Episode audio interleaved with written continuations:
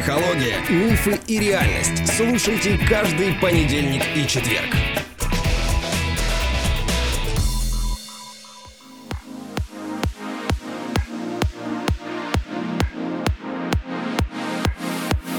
Добрый день, дорогие друзья. Привет, любимый.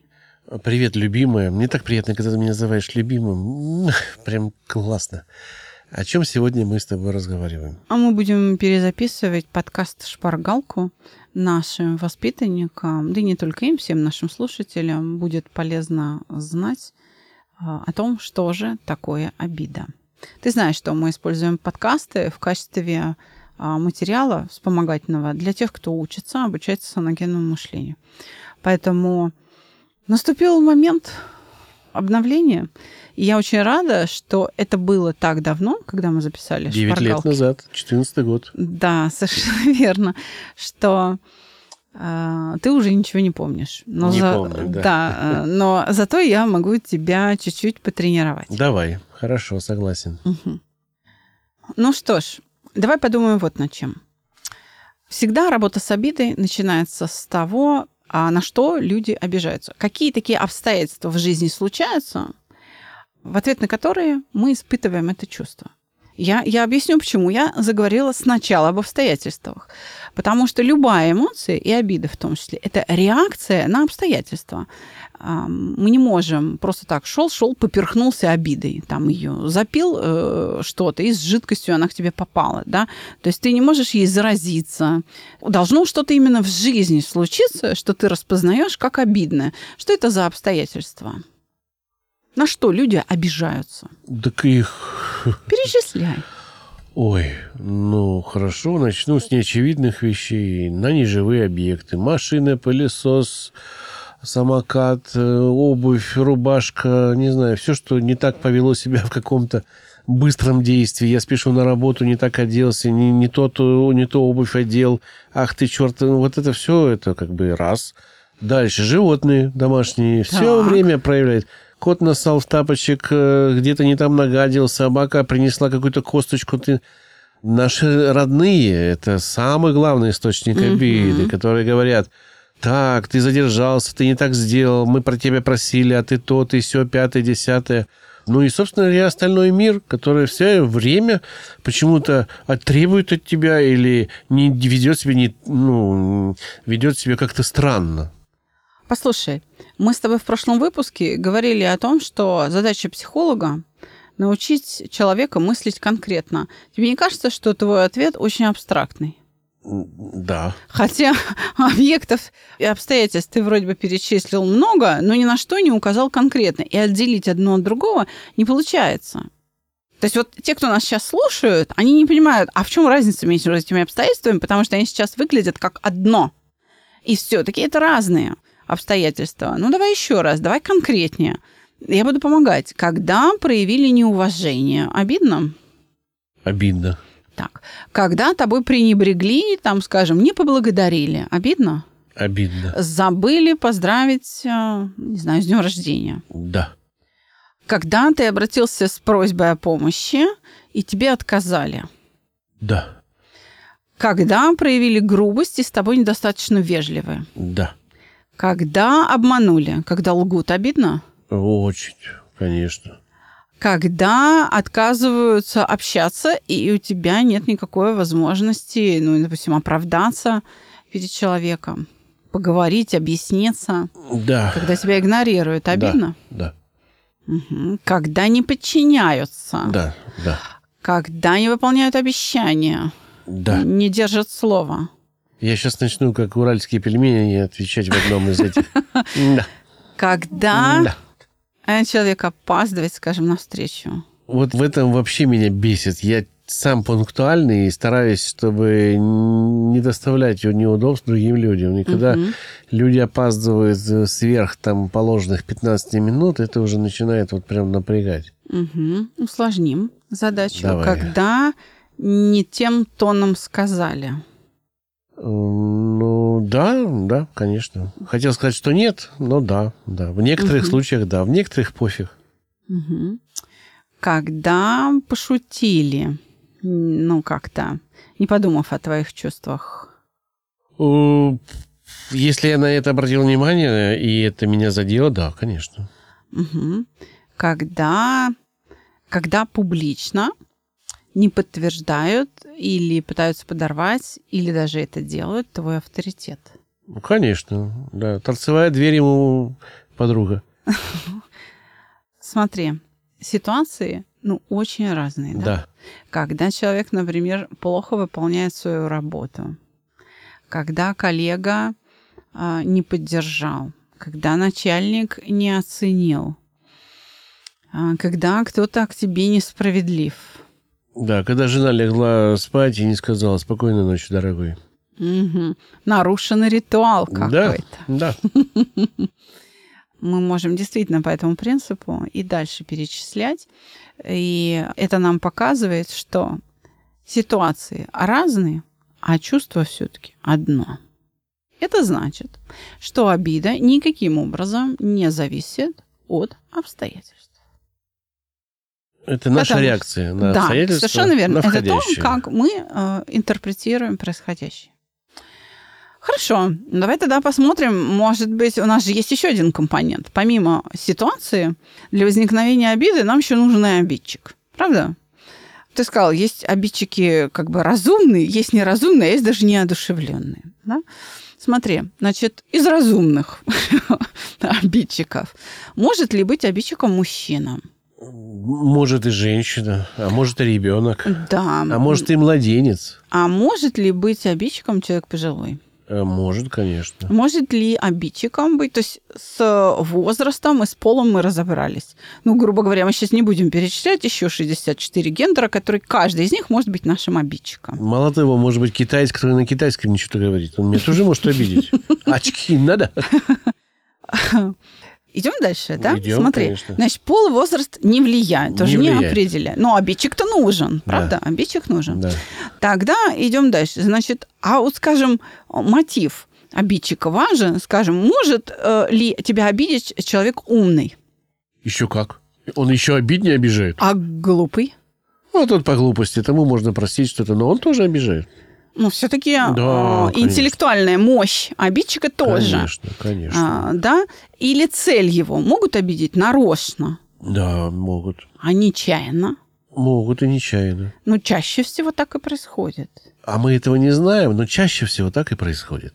Да, получается, что ни личность обидчика, ни его мотив, ни его интеллектуальная мощность, да, а, ни цели, которые он преследует, никак не определяют, будет обида или нет. Это влияет на ее силу, сильнее или слабее, но на сам факт, возникнет обида или нет, не определяет. А, ладно, раз и обидчик не влияет, ну, одушевленный, давай тогда поговорим о неодушевленных. А Что мы делаем, когда ругаемся с предметами? Машина там не завелась, телефон э, не работает, там плита не работает или еще что-то происходит, да? Или наоборот э, включается, когда не надо. Что мы делаем с этими неодушевленными предметами? Мы их бьем, Почему? толкаем, А пинаем, что еще мы делаем? Мы с ними. выключаем, разговариваем. Правильно. Разговариваем, да. Плохо. а Мы- еще как мы- с кем? Как с человеком, как с одушевленным, как с э, живыми Да, существами. то есть мы их что делаем? Очеловечиваем. То да. есть мы, очеловечивая их, наделяем некими качествами, а, например, мотивом, что эта собака нарочно Да, она знает, что мне надо, и не и заводится. делает, да. да. Мстит, что я не помыл целую неделю. Мало того, мы верим в то, что она нас слышит. Мы уверены. Совершенно верно. То есть смотри, все-таки на неодушевленные предметы мы не обижаемся до тех пор, пока мы их не очеловечиваем, Да, пока мы из них не делаем обидчика, которому мы приписываем нечто в отношении себя. Так вот, что интересно, даже когда мы попадаем в обстоятельства, которые я перечислила раньше, или сталкиваемся с обидчиками, которые и с их мотивами, да, которые я перечислила чуть-чуть позже, мы можем не обидеться. Почему? В чем будет разница? В одном случае я обиделась, а в другом нет. А В чем разница? Почему я не обижаюсь? Ну, ожидания, наверное, какие-то я э, выставляю Совершенно к, к- к тому объекту, к которому мы обращаемся. То есть машина должна завестись, а она не заводится. Да. Пылесос должен пылесосить, а он из себя изрыгает. А, ботинок должен одеваться, а он вдруг стал э, маленьким или шнурки за- за- запутались. Собака должна была оставить кость на улице, а она ее да, принесла. ах, она такая нехорошая, да. Да. Ну, и, собственно говоря, и человек должен был себя вести вот таким образом, а повел совершенно по-другому. То есть, смотри, а, наша обида – это Несоответствие наших ожиданий к э, миру, да, к реальному к реальному поведению. миру, поведению Другого э, человека. человека, да. Ну, или Ну, объекта. Да, таким образом, в чем проблема-то? В людях. В наших, э, в наших ожиданиях к этим людям. Совершенно верно. То есть проблема не в том, что люди себя ведут плохо, а в том, что я жду от них того, чего они Ждать мне не надо. Да, не дают. И дать не хотят, или не могут, или не понимают, что вообще мне это нужно. То есть обида – это ошибка в прогнозировании поведения другого человека. Совершенно точно. И если мы эти ожидания немножко сделаем меньше, мы меньше станем и обижаться. И это не обязательно меньше. Мы можем, конечно, их уменьшить, но здесь правильнее говорить о том, чтобы привести их в соответствие С обстоятельствами. С реальностью, С реальностью. То есть сила и длина, неправильно слово, да, вре- время этого воз- воздействия на вас, оно становится в соответствии с ситуацией. То есть, Машина смотри, завелась, вы забыли, за- забыли об обиде на машину. да. А вот от же. чего будет зависеть сила обиды? Э, Вот от, сила. от ожидания, от, от э, силы ожидания. Ну, я хочу на этой девушке жениться. Да, вот я хочу на ней жениться. А она мне отказывает. А вот здесь э, сила-то как раз и не видна. Смотри, сила будет зависеть от, во-первых, масштаба ожиданий. То есть, если у меня ожиданий много, и все они не исполняются, то тогда мне будет очень обидно. Если ожиданий мало, то, ну, обидели, и ладно, я еще так могу как-то стерпеть. Дальше. Вот этот масштаб сам, в свою очередь, будет определяться значимостью человека и обстоятельств. Насколько мне это важно. Если то, что я жду, для меня не очень важно, то я буду чуть-чуть обижаться. Если для меня это очень важно, то мне будет очень больно.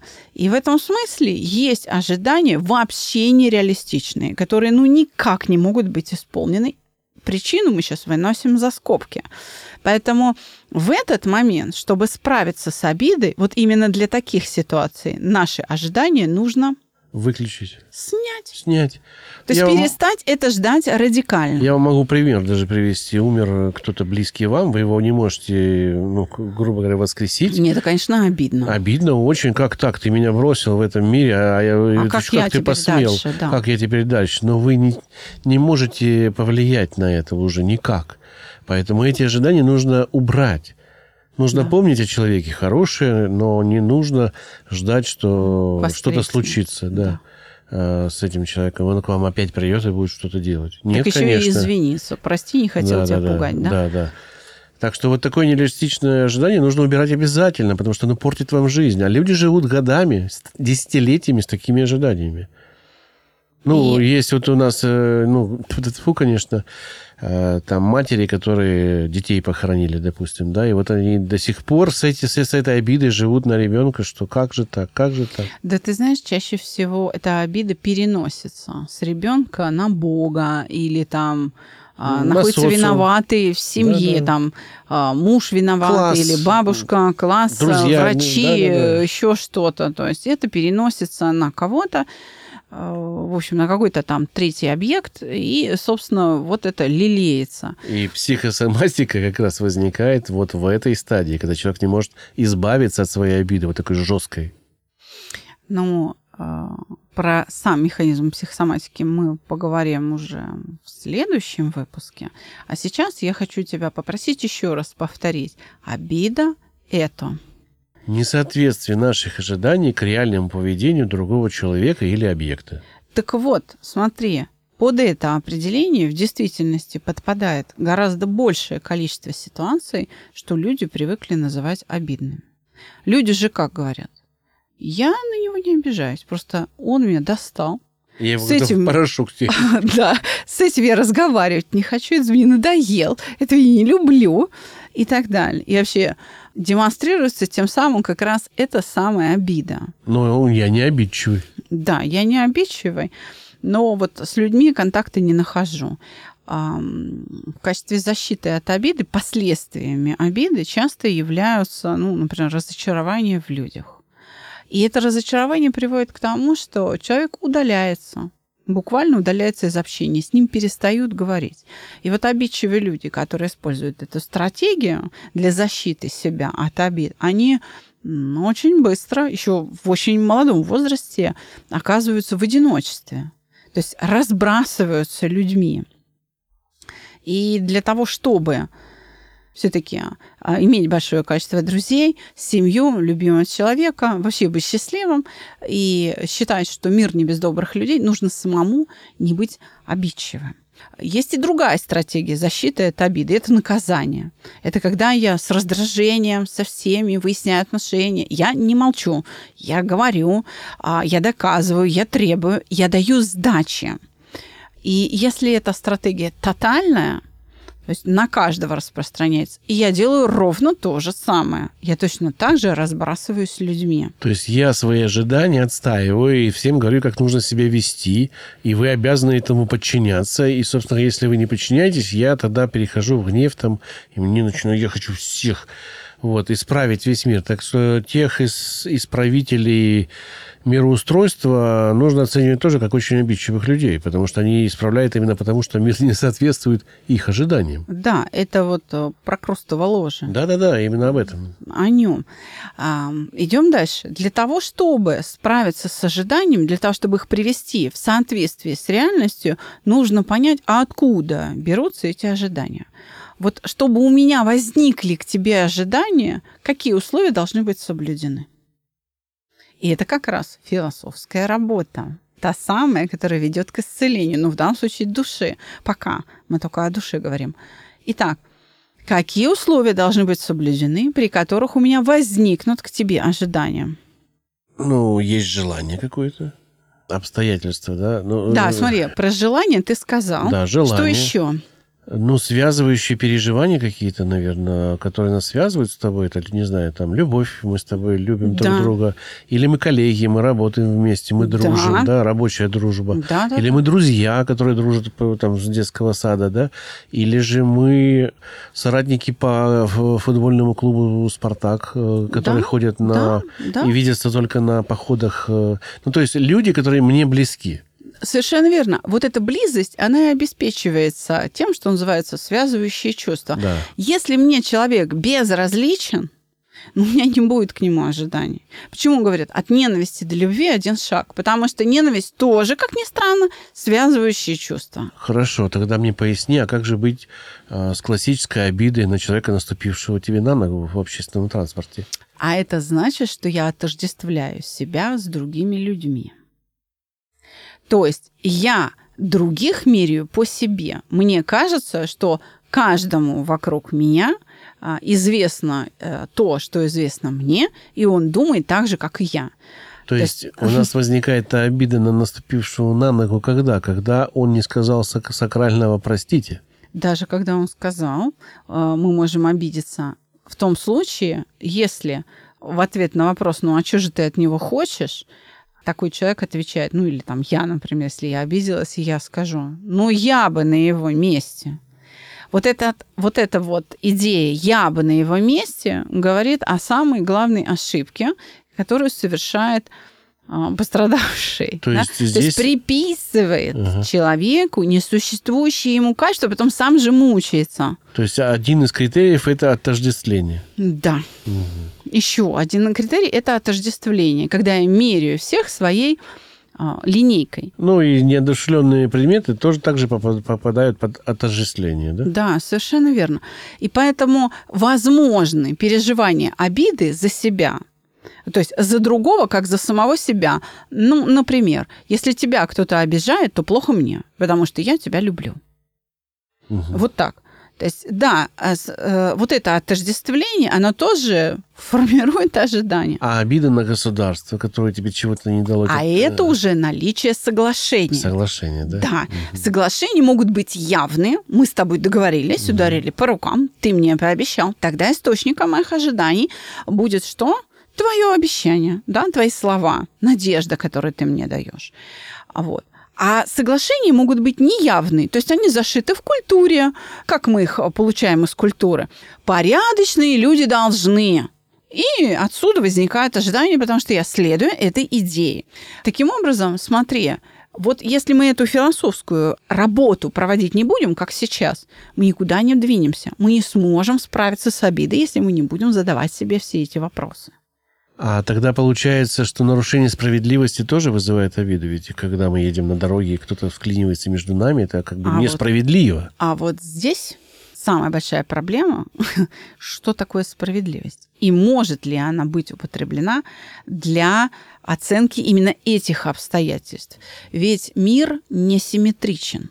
Самая большая проблема в семьях, когда э, в семье люди начинают добиваться друг от друга этой справедливости. Но семья несимметрична. Мы с тобой говорили о том, что если мыслить категории справедливости, то тогда и стар, и млад должны равный вклад вносить в семью. Мгм. Но младенец не может такой же вклад вносить в семью. Он не трудоспособен, особенно если это там грудничок вообще. Правда? Или пожилой человек. Он уже этот вклад внес там с лихвой. Или, скажем, его здоровье не позволяет этот вклад вносить. Тогда что? Мы выкидываем его из семьи? Нет. А, вклад в семью несимметричен. Но семья остается сохранной и может быть даже счастливой, потому что только при этом условии она продолжает жить. Только лишь на том основании, что участники семьи понимают, что справедливость – это не то понятие, которое может быть употреблено в семье. Получается, что обида – это вроде как простая вещь. Вот, ну, ты, мы ее понимаем, все знаем слово обида, и, и как бы мы вроде понимаем, как ее узнать. Но она скрывается за многими ликами, и эти лики нам недоступны иногда, и мы путаем обиду с чем-то другим часто. Да. И как же разобраться? Вот я думаю, что, кстати, наши курсы как раз и помогают вам разобраться. И ссылочки на наши курсы есть всегда под каждым эпизодом. Переходите, записывайтесь. Давайте решать что-то с обидой. Спасибо тебе, дорогой. Пожалуйста. Да, действительно. Смотри, не задаваясь вот этими философскими вопросами, а откуда вообще взялись мои ожидания? А почему человек так себя ведет? Не оценивая максимально конкретно то, что происходит в конкретных э, обстоятельствах, мы никуда не двинемся. Мы не сможем помочь человеку обрасти кожей, потому что обидчивые люди, ранимые, это люди без кожи, их ранит все. Есть они могут обижаться абсолютно на все. А мир не знает об этом.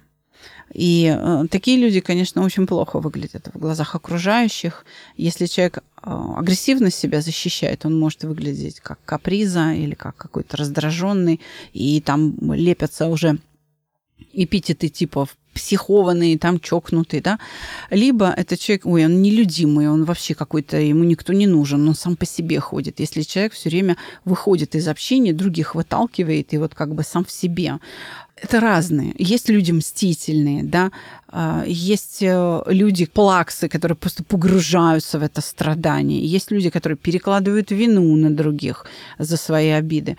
И вот эти все производные создает именно переживание обиды. Так вот, чтобы не оставаться в одиночестве и чтобы не слыть, скажем, человеком, с которым невозможно строить отношения, надо работать всего-навсего с ожиданиями. Но каждое ожидание очень конкретно. Поэтому нельзя взять вот так вот, послушать подкаст наш и перестать обижаться. Нужно в каждом эпизоде, в котором ты обижался с разными людьми, провести корректировку этих ожиданий. И вот когда таких ситуаций очень конкретных и с очень конкретными ожиданиями вы переберете некоторое количество, хотя бы 5-7 штук, откорректируете ожидания, вот тогда вы поймете по-настоящему, о чем мы здесь говорим. А мы с вами прощаемся до понедельника, где продолжим тему исцеления философии. Поговорим о том, что значит все болезни от нервов. Всего доброго.